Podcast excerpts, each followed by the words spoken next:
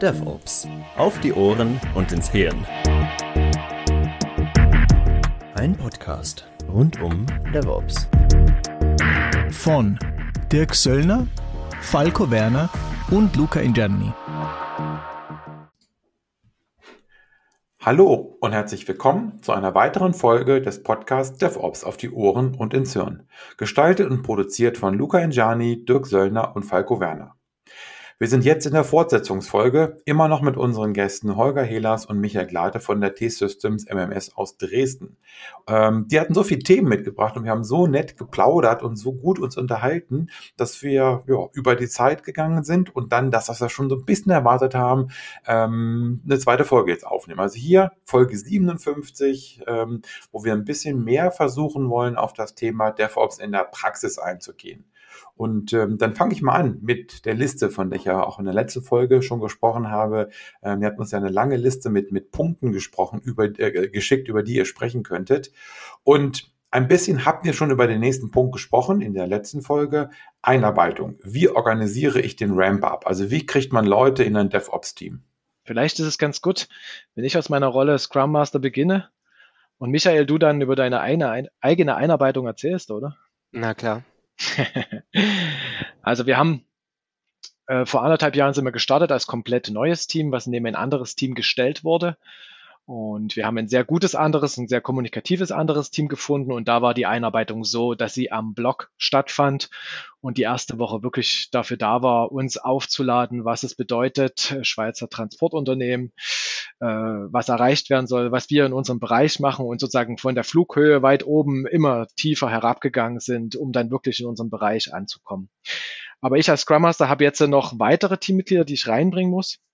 Und da stelle ich halt fest, dass das wirklich so wie eine Art Trainingslager ist, die ersten zwei, drei Monate, die unbedingt einen motivierten Mitarbeiter haben. Denn diesen Kopf aufmachen, das Wissen da reinstecken, wieder zumachen und hoffen, dass es bleibt, äh, das ist echt schwierig.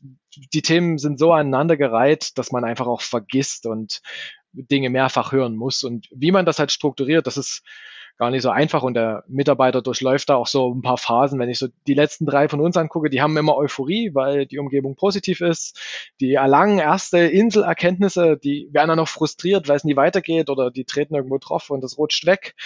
Ähm, die spüren dann auch so die Wärme des Teams, äh, dass sie aufgefangen werden, dass jeder bereit ist, die Fragen zu beantworten und irgendwann kommt es dann zu dieser wunderbaren Erleuchtung, wo diese Synapsen geschlossen werden, dieses Aha-Erlebnis kommt und oh, ich bin ja doch nicht doof. Äh, und, und das braucht aber. Und da sind meines Erachtens äh, ein halbes Jahr vergangen. Und so ist auch der Zeitraum, in dem wir planen. Wir führen die ran, sorgen für Arbeitsfähigkeit, geben die Rechte, erklären den agilen Prozess.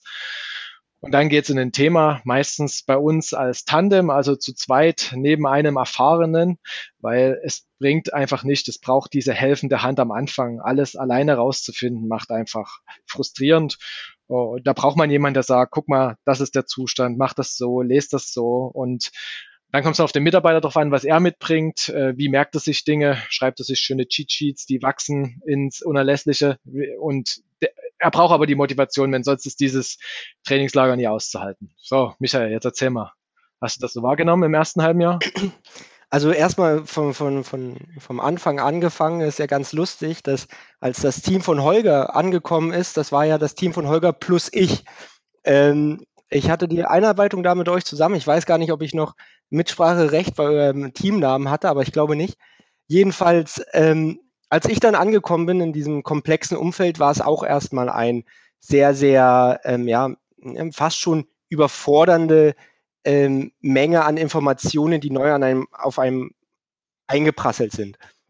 Und ich bin auch der Meinung, dass dieses Einarbeiten im weitesten Sinne gar nicht so schnell aufhört, weil die Themen, jetzt gerade wenn ich jetzt über einem Jahr in dem Projekt mit dabei bin, ähm, neue Themen werden immer auf einen kommen. Dinge, von denen man nur am Rande vielleicht mal den Begriff gehört hat, aber jetzt noch nicht groß was mit zu tun hatte. Also muss diese Bereitschaft auch über das Einarbeiten hinaus bleiben, sich mit neuen Dingen zu beschäftigen und da offen zu sein und da halt vielleicht auch sich die Fähigkeit anzutrainieren, schneller zu lernen, also mit der Zeit.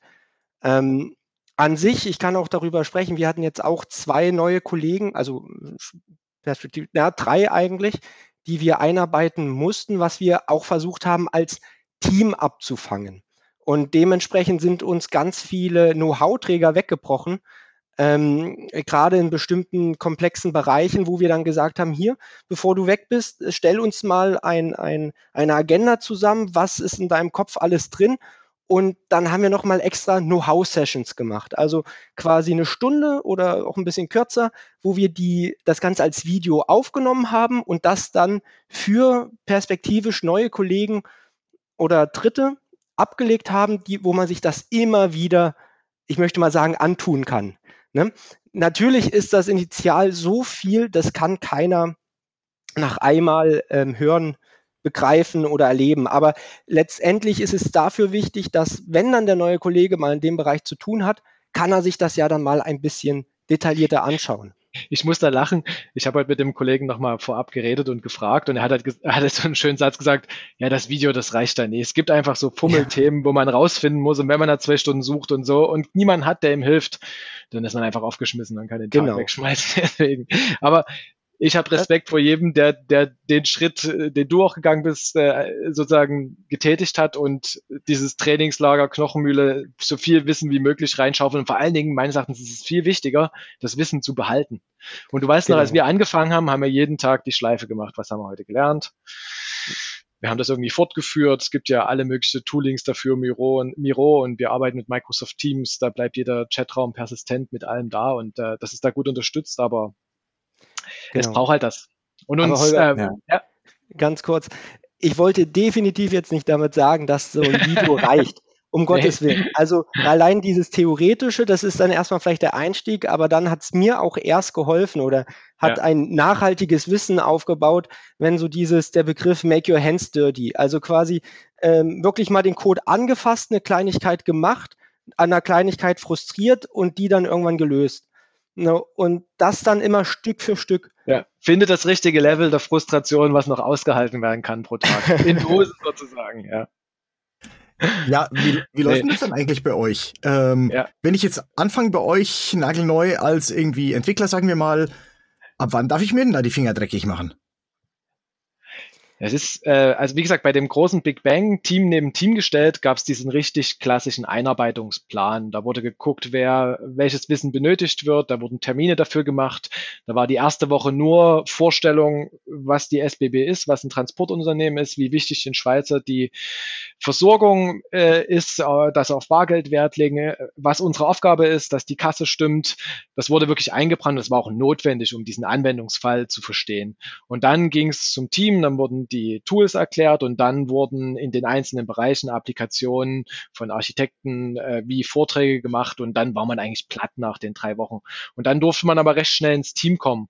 Und da, äh, wie wir es jetzt inzwischen machen, machen wir es eigentlich so, wir haben so einen Plan, dass nach einer sechs, nach so einem halben Jahr ungefähr er wissen muss, äh, wo er hingreifen muss und auch vielleicht sogar die Rufbereitschaft schon durchgeführt hat und nach einem Jahr muss er produktiv sein. Und das ist so der Zyklus. Und das wird bei uns aktuell so erreicht, dass wir wirklich ganz viel über Tandems arbeiten, dass äh, die Kollegen mit einem Erfahrenen zusammen Dinge lösen, aber nie zugucken und lösen lassen, sondern sich selber eigentlich so ab dritte, vierte, fünfte Woche, nee, eigentlich schon ab dem ersten Tagen auch die Hände schmutzig machen. Genau. Weil anders lernen sie es ja nicht. Genau. Und es ist äh, im Sinne, es, man ist ja dann auch nicht allein oder wird nicht allein gelassen, um Gottes Willen. Also ähm, wenn man jetzt sagt, man kommt an, hat hier ein kleines Problem, ja, und man traut sich das zu, da mal ranzugehen, dann ist es ja auch immer, bevor das Ganze produktiv geht, wird ja noch so viele, äh, geht das ja noch über so viele Stages, bis hin zu, es muss ja noch auch jemand über den Commit, also den Pull-Request gucken ähm, und den dann genehmigen. Ne? Also sage ich jetzt mal, neuer Kollege am zweiten Tag schreibt ja schon mal was, sind wir mal optimistisch. So, und dann muss es aber auch immer einen Kollegen geben, der sagt, okay, ja, das ist gut so, das ist richtig so, das genehmige ich jetzt mal. Ja, also das ist nicht so, dass ein neuer jetzt dann kommen kann, sich überschätzt, da was macht und dann alleine ähm, auf einmal unsere ganzen Schienen ähm, lahmlegt. So, so, das kann eigentlich in der Regel nicht passieren. Es kann sich, wie gesagt, auch rausstellen, dass die Verantwortung oder die Aufgabenbreite einfach zu breit ist, dass äh, der Mensch, der da anfängt, das auch nicht schafft. Das kann durchaus sein. Wir reden ja über DevOps und die Erweiterung der Wissensfelder und mehr Verantwortung und das kann auch zu viel sein. Mhm. Aber was wir zum Beispiel auch gut rausbekommen haben, ist, um jetzt neue Kollegen an, äh, äh, sagen wir mal, äh, sachte an den Code ranzuführen, sind solche Dinge, die ähm, keiner tut, wenn man in diesen Stories und Featuren-Kreislauf drin hängt, nämlich einfach mal Code-Smells aufzuräumen. Ähm, ähm, Optimierungen am Code zu machen. Da gibt es ja jetzt hier neuerdings bei uns auch so ein, so ein, so ein Analyse-Tool, was uns da sagt, ja hier vom Code, da müsste man mal aufräumen, da sollte man mal was machen. Und dann ist es auch die Eigenverantwortung des neuen Kollegen, dass er jetzt nicht einfach nur Dependencies da rauslöscht, sondern dass er sich dann halt auch vielleicht in, der, in dem Modul, in dem er unterwegs ist, sich das Ganze mal ein bisschen anguckt. Ja, was macht denn das überhaupt? Wofür ist das da? Und dann, dass sich vielleicht mal durch den Kopf gehen lässt im Zuge dessen. Aber man hat dann schon ein paar Aufräumarbeiten, die man dann ja durchaus mitgeben kann. Michael, ich, muss, ich musste gerade lachen. Wir haben ja wirklich zusammen angefangen. Weißt du noch, wie wir zusammen unsere Entwicklungsumgebung aufgesetzt haben mit sieben Kollegen? Ja, ja, ja, ja. Wir haben das als, als Mob gemacht, also äh, alle zusammen in einer Session, alle einer halben Stunde hat der Driver Seat gewechselt, einer war im Dokumentationsseat und dann haben wir bei der SBB die Dokumentation, wie die Entwicklungsumgebung eingerichtet wird, was ja in einem Confluence ein ganz normales Dokument runter ist, macht dies nach dies nach dem, hat der Doku-Seat, sitzen sie dann halt verfeinert äh, mit, äh, mit Bildern, wie es wirklich funktioniert und äh, aber wir haben es halt durchgezogen und das war auch eine gute Art des Lernens, weil du warst immer dabei, am Ende hatte jeder die gleiche Entwicklungsumgebung, jeder wusste ungefähr, was für Präfer äh, äh, Entwicklungspräferenzen, Stile sind. Und das hat zum Beispiel als Maßnahme sehr gut geholfen am Anfang. Genau. Mob Programming. War ja. durchaus sehr intensiv, aber zielführend. ja.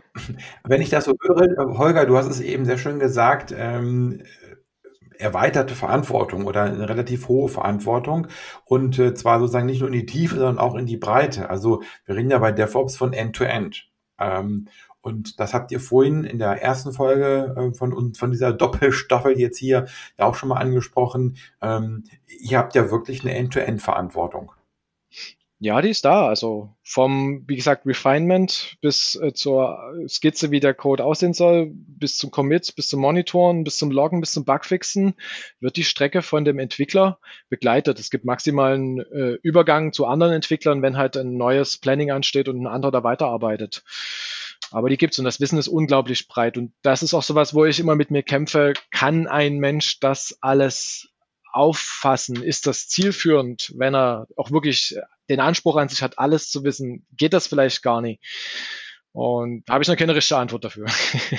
Ja, also ich denke, es ist auch personenabhängig, denn ähm, ich, ich hätte jetzt wiederum gesagt, ähm, die Frage ist ja auch, will jemand das? Also ähm, da habt ihr sicherlich auch, oder habt ihr vielleicht auch andere Erfahrungen, aber die Entwickler, die ich kenne, ähm, das ist schon ein paar Jährchen her, wo ich intensiver mit denen zusammengearbeitet habe, die hatten letzten Endes, sage ich mal ganz platt, keinen Bock zum Testen. Und Produktion schon mal gar nicht. Die haben tolle Dinge gebaut, die haben haben wunderschöne Applikationen gebaut und dann hat es auch aufgehört. Und ähm, das ist ja die Frage, äh, was da so eure Erfahrungen sind, äh, ob das, was ihr erwartet, nämlich ähm, den Wunsch, mehr Verantwortung zu übernehmen, mehr Aufgabenfelder zu über, übernehmen, wie das sozusagen ankommt bei euch und bei euren Entwicklern sozusagen. Da kann man ja wieder Bande spielen, Michael. Wir nehmen mal das Thema Rufbereitschaft, oder? Weil das ist ja, ja so ein Wissensthema, was ganz weit in der DevOps-Welt ist und wo viele Entwickler sich weigern, das zu tun. Bei uns gehört es dazu. Wir denken auch, dass das ein Erfolgsfaktor ist, weil wenn ich wirklich mal nachts rausgerufen werde und feststelle, dass der Code, den ich da geschrieben habe, nicht funktioniert, dann spüre ich die Verantwortung im wahrsten Sinne des Wirkens, äh, dass ich vielleicht mal kurz orientierungslos bin oder danach auch nicht mehr schlafen kann. Das will man nicht. Deswegen sind die Rufbereitschaften auch getaktet, dass sie nicht zu nah hintereinander sind. Aber wie führt man einen Entwickler ran, dass er Rufbereitschaft macht? Wie war es bei dir, Michael?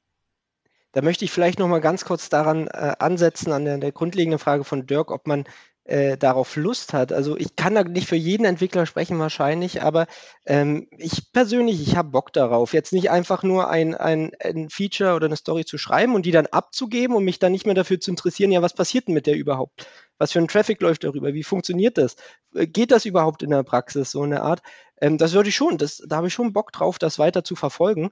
Und ähm, dementsprechend jetzt mal ganz weggeschoben mit der Verantwortung ist es einfach so dieses, ähm, ich möchte damit auch was damit zu tun haben von dem, was ich hm. geschaffen habe letztendlich. Das ist dein Code, ne? Ja, ja. Den hast du gemacht. Und dann mit der, mit der Rufbereitschaft, das ist dann, okay, da spürt man dann die Verantwortung. Das ist richtig, auf jeden Fall.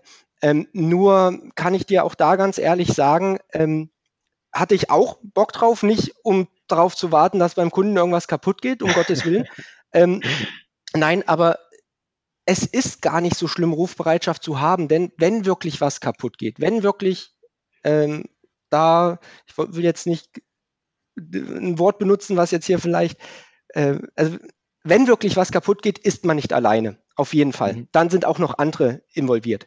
Wie wurden wir da range, rangeführt? Naja, es ging ganz einfach los. Erstmal natürlich mit den Monitoring-Systemen sich vertraut zu machen und zu gucken, ähm, was haben wir überhaupt für Anwendungen, was läuft da für Traffic drüber, was kann ich daraus an Informationen gewinnen. Dann ist das nächste, ähm, Schulungen organisiert von der SBB eben zu sagen, hier, du hast jetzt mal simuliert einen ganzen Tag Rufbereitschaft. Wir machen auf den Integrationsumgebungen irgendwas kaputt und du sollst das dann einfach mal lösen und eben diesen ganzen Kreislauf mitmachen mit eben der Kommunikation untereinander. Und dann gibt's wiederum auch ein Partnerteam, ähnlich bei Holger, das nennen wir Cluster. Wir haben auch ein Cluster-Partnerteam, was sehr, sehr erfahren ist schon.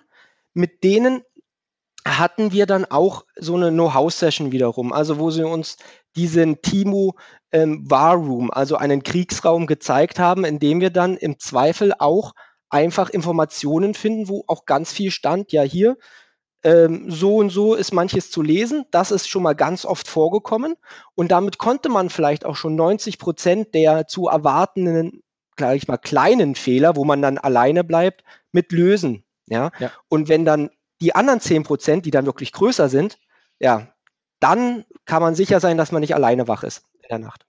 Die Idee dahinter ist ja, dass die SBB so eine Art Zero-Impact-Strategie fährt, dass man Fehler frühzeitig bekommen will und dass man da so eine Staffelung hat aus Fehlern, wo man sofort aktiv werden muss, mhm, wo gemailt genau. wird.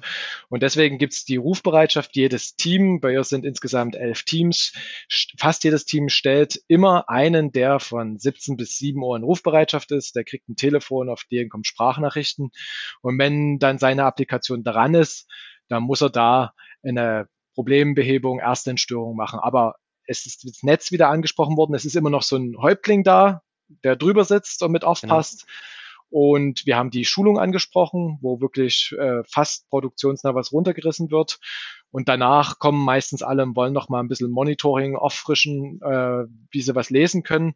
Und dann, wenn es in die erste Rufbereitschaft gibt, ist meistens auch noch ein anderer erfahrener äh, genau. Mitarbeiter äh, mit im Call, den man anrufen kann. und dann sind wir wieder dabei, also das war die Strecke halbes Jahr.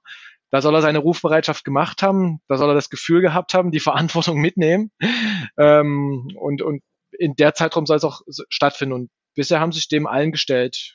Mir persönlich wäre das schwer gefallen. Also ich so Feierabend, Nacht, stelle mir das heilig vor, aber ich entwickle nicht mal Software. Von daher re wirklich Respekt für alle, die das machen. Und letztendlich, weil du am Anfang auch mal gesagt hattest, wenn dann den Code, den man geschrieben hat, da kaputt geht, im Zweifel, äh, bevor etwas produktiv ist, was ich anfangs oder in der letzten Folge gesagt hatte, es durchläuft so viele Stages, bevor wirklich etwas produktiv ist, da wird so oft auffallen und noch Bugs kommen, bis da wirklich man selber nur für diese eine Codezeile verantwortlich war, die dann etwas kaputt gemacht hat. Da muss schon sehr viel passieren und dann ist man auch lange nicht mehr alleine schuld.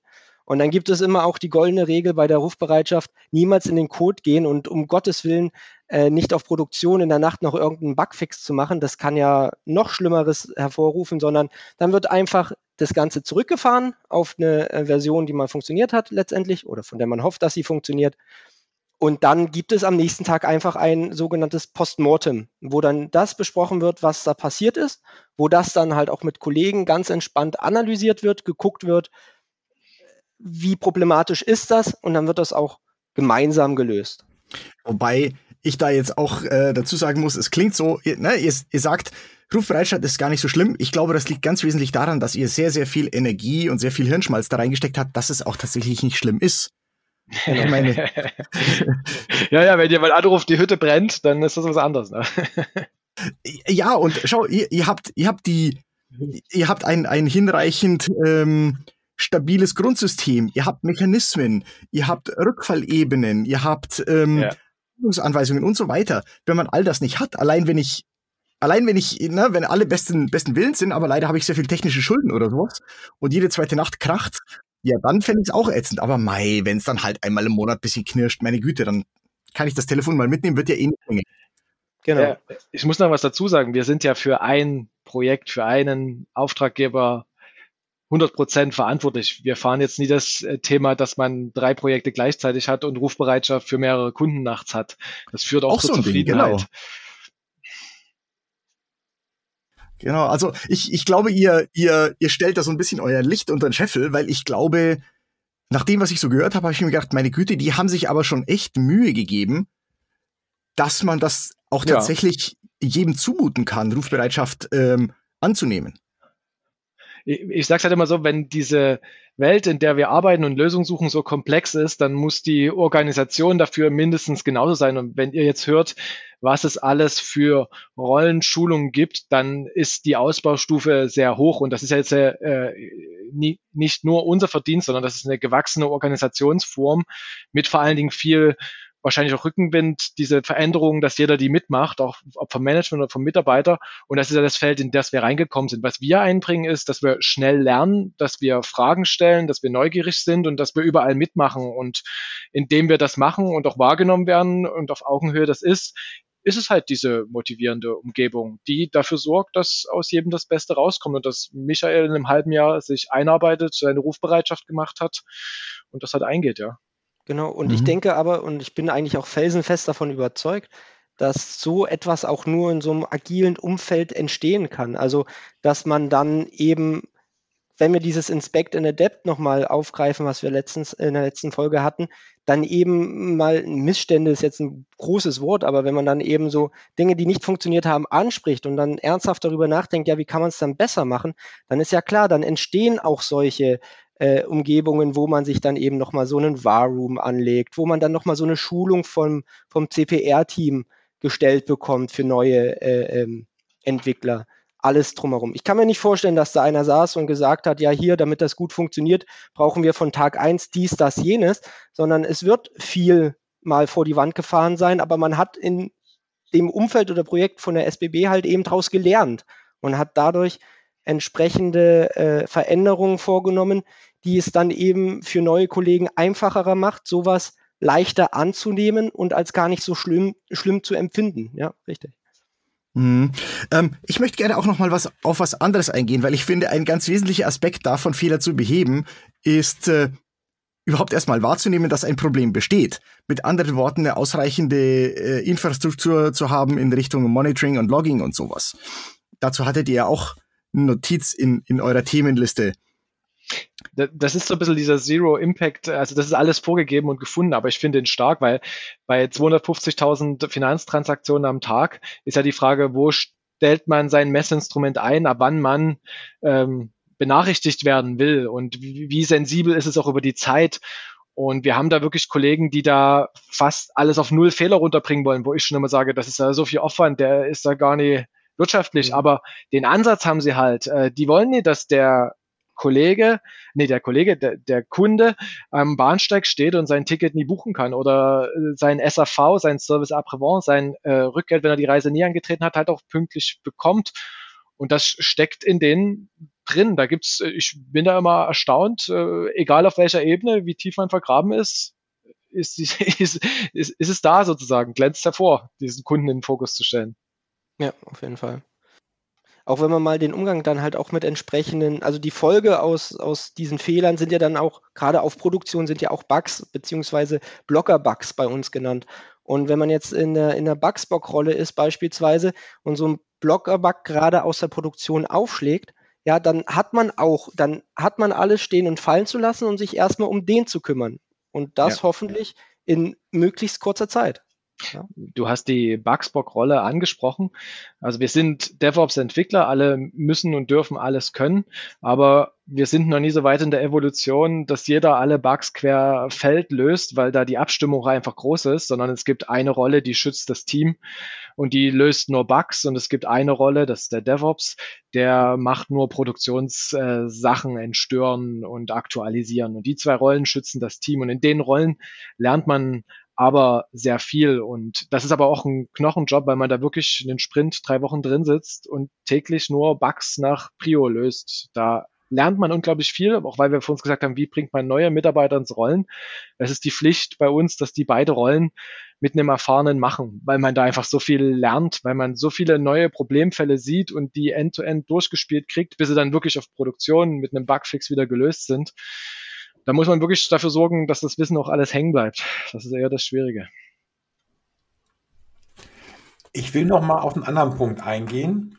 Ähm, wir hatten ja vorhin den Punkt, Entwickler und Rufbereitschaft. Da haben wir ja rausgearbeitet, wie ihr das seht. Und äh, Michael hat ja auch gesagt, dass äh, für ihn ist es okay. Es wird Entwickler geben, die das nicht so okay finden. Das ist auch immer eine persönliche Entscheidung.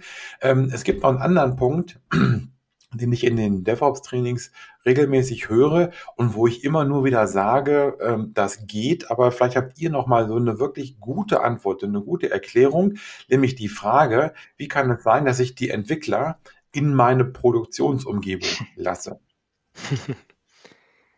naja, ähm, jetzt mal aus der, aus der Praxis gesprochen, wie oft war ich jetzt auf der Produktionsumgebung wirklich aktiv? Das kann ich an einer Hand abzählen, jetzt über das Jahr hinweg gesehen. Und das ist die Vorbereitung auf meine Rufbereitschaft gewesen, also im Sinne mal zu testen, komme ich im Zweifel auf die Produktionsumgebung und kann da etwas nachstellen, wenn etwas schief läuft.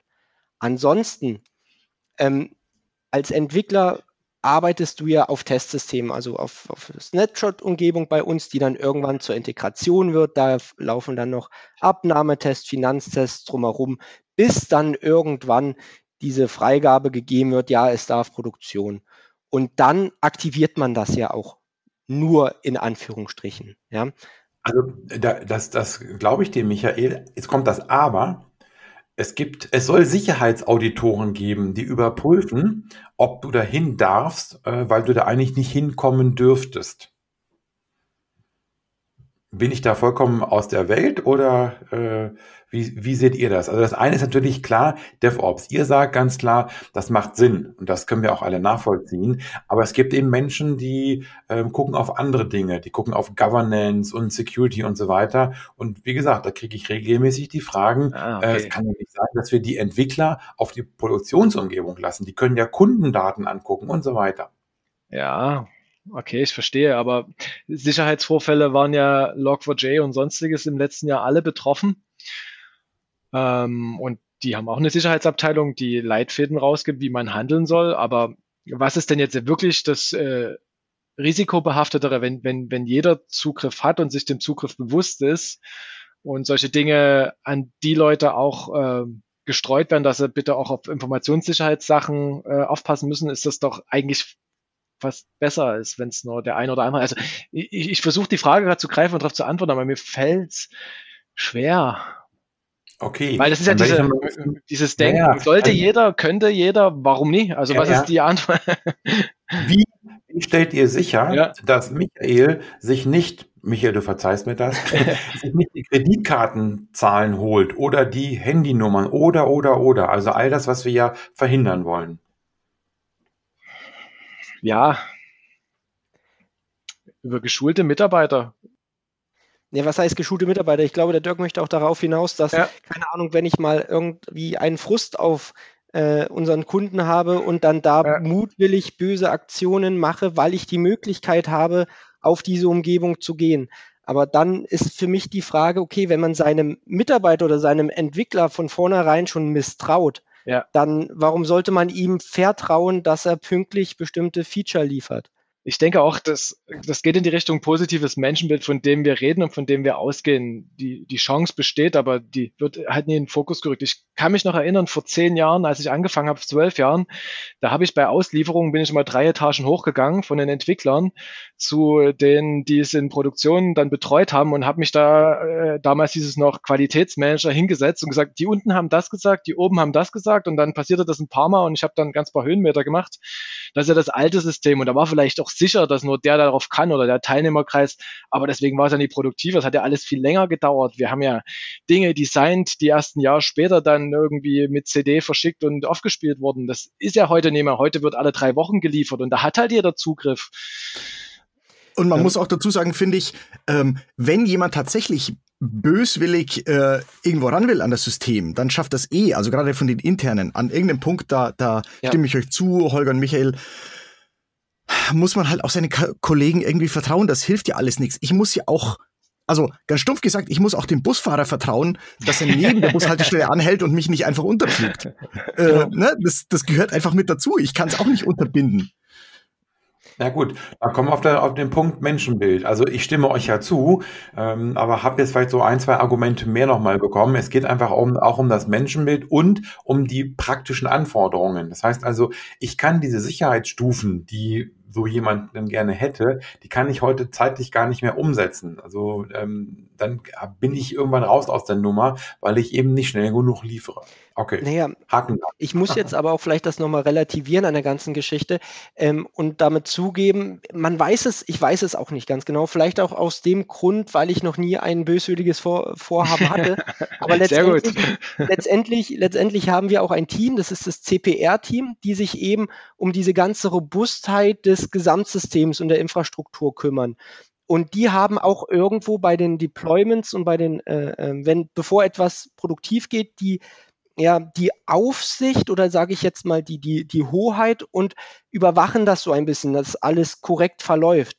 Na, und dadurch wird auch ein Stück weit sichergestellt, dass jetzt nicht einfach mal irgendein Entwickler, weil er nicht richtig zugehört hat, eine noch nicht freigegebene Version auf Produktion bringt. Weil das muss erstmal alles, wir haben da immer hier unser Daily, das kommt dann vom äh, Release Train Engineer, glaube ich, ne, genau, ähm, kommt das runtergeschickt, äh, wo dann eine Freigabe für eine Version passiert und dann erst kann das auf Produktion kommen. Ja. Diese ganzen Argumente haben häufig auch so ein bisschen, äh, zeigen dann auch so ein bisschen darauf, wie robust ist eigentlich eure, eure Infrastruktur, ne? Wie, wie riskant wäre es denn, jemanden in die Produktion zu lassen, jetzt einfach nur im Sinne der Stabilität, wenn ihr, ich sage jetzt mal, ausreichend gute Rollback-Mechanismen habt, dann, ja, dann soll er halt Kleinholz machen. Dann rollen wir es halt wieder zurück. Na? Und, ja. ähm, und das ist also auf der technischen Ebene das und auf der menschlichen Ebene irgendwie muss man natürlich auch Leuten vertrauen. Ich meine, es gibt ja auch Techniken. Es gibt gewisse Organisationen, die gesagt haben, wisst ihr was, wir lassen einfach niemanden auf die Produktionsumgebung, sondern das läuft alles nur automatisiert. Ne? Du kannst ein neues, keine Ahnung, Ansible-Skript einspeisen. Ja und das wird dann halt ausgeführt und dann gibt's einen Paper Trail und so, aber, aber gar niemand kommt auf die, ähm, auf die äh, direkte Produktionsumgebung drauf. Das wäre auch ein Weg, den man gehen kann, auch wenn er natürlich gewisse Grenzen hat. Wir haben ja den Punkt gehabt oben, der heißt können, dürfen, wollen. Das ist ja so das Dreieck, wo ich denke, dass der DevOps-Mitarbeiter in alle drei Bereiche vollen Zugriff haben muss, damit er intrinsisch motiviert ist. Und da ist das positive Menschenbild dahinter. Man kann nicht davon alles so bauen, dass nur Einzelne durchkommen und das alles sicher ist. Das wollen wir auch nie. Also so, so wird es auch nicht wahrgenommen. Ne? Ähm, von daher. Nee, aber diese ganze äh, Diskussion oder das Gespräch gerade macht mich fast schon ein bisschen neugierig darauf, ob ich das überhaupt könnte, jetzt heute auf Produktion der Version hoch äh, zu deployen, die ich nicht dahin deployen soll. Ich kann mir nicht vorstellen, dass man dann doch so viel Macht hätte. Du, es, du, es, du, du brauchst einen Mitwisser, der deinen Pull Request oder irgendwie Checks and Balance gibt's ja einen zweiten brauchst du schon noch, würde ich sagen. Ja, genau, eben. Es muss ja dann auch nochmal eine Bestätigung kommen letztendlich. Und es bleibt ja unter uns, also wenn ich da was probiere, dann ja, ja. Wir, wir, äh, Michael, mach mal. Wir schneiden das raus, ähm, aber mach mal. Das würde ich gerne mal erleben. Dann stehst du wahrscheinlich morgen dann in, in der Schweiz in den Zeitungen. Ja. Das habe ich mir so erzählen lassen, dass das das Ziel ist, was ihr nicht habt, nämlich nicht in die Schweizer Zeitungen. Ja, das war eine Anekdote, die haben wir sogar zusammen mitbekommen am Anfang weil wir halt in Finance landen und da äh, viel Druck drauf ist, dass die schwarze Null steht, dass wenn man einen Fehler macht, hatte einer gesagt, aber sofort das auch zurückgenommen, dann stehst du in der Zeitung. Und das war so wo ich gedacht habe, als Scrum so, oh, das ist ungünstig, das baut so eine gewisse Art von Druck auf, den wir nie haben wollen. Da ist mir lieber, wir machen einen Fehler, aber einmal und lernen dann draus und nicht ein zweites Mal. Und, und das Credo ist auch das, was jetzt aktuell gültig ist. Das war einfach nur so ein Hallo wach, da wo ihr dran rumarbeitet, das äh, kann auch mal schief gehen und in der Zeitung landen so Bildzeitung oder sowas. Ja, okay. Ich glaube, ich glaube, damit wollte uns vor allem signalisieren, dass da auch die Presse in der Schweiz durchaus sehr feinfühlig ist, wenn da etwas passiert. Äh, mit der Schweizer Bundesbahn, dass da auch sehr fix mal ein Artikel draußen ist.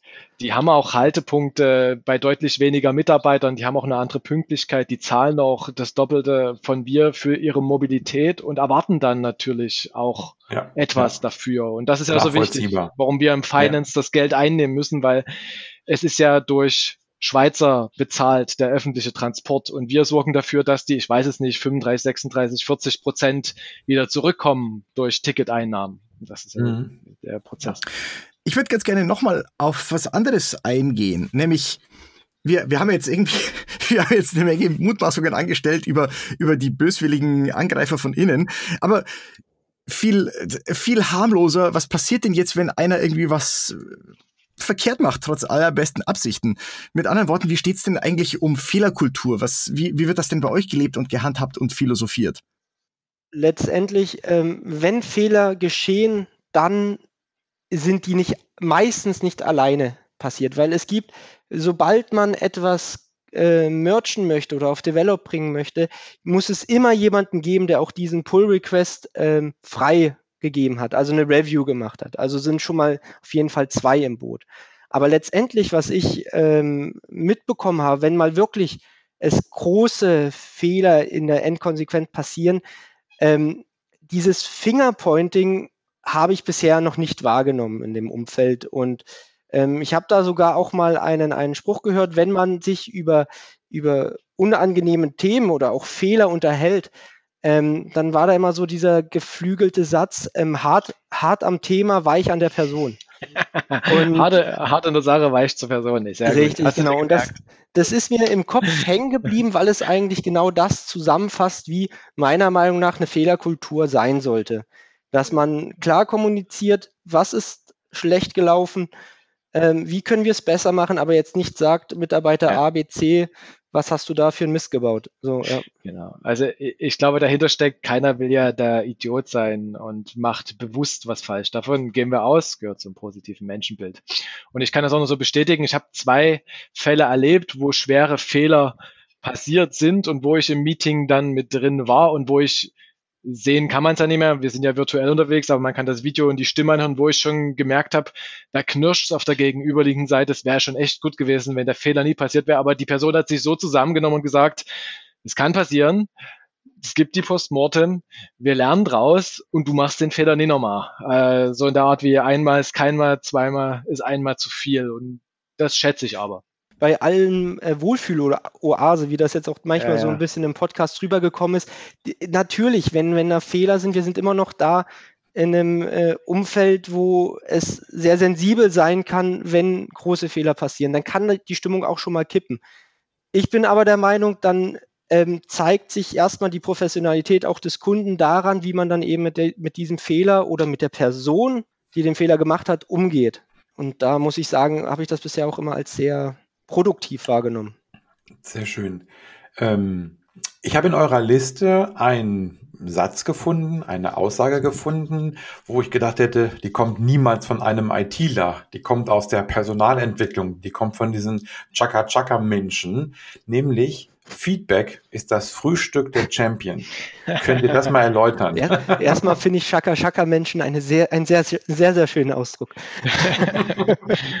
genau ich habe ja die Rolle als Scrum Master und ich bin ja nicht, nicht in der Personalführung und ich muss mir überlegen, wie ich Menschen dazu bewege, Veränderungen wahrzunehmen und auch anzugehen. Und mein Hauptmittel dazu ist, ihnen Feedback zu geben. Also ich muss genau beobachten und ich muss dann diese Beobachtungen dem Kollegen mitteilen, sagen, was mir dabei im Kopf vorgeht, wie ich mich dabei fühle und wo ich mir ähm, Dinge besser vorstelle.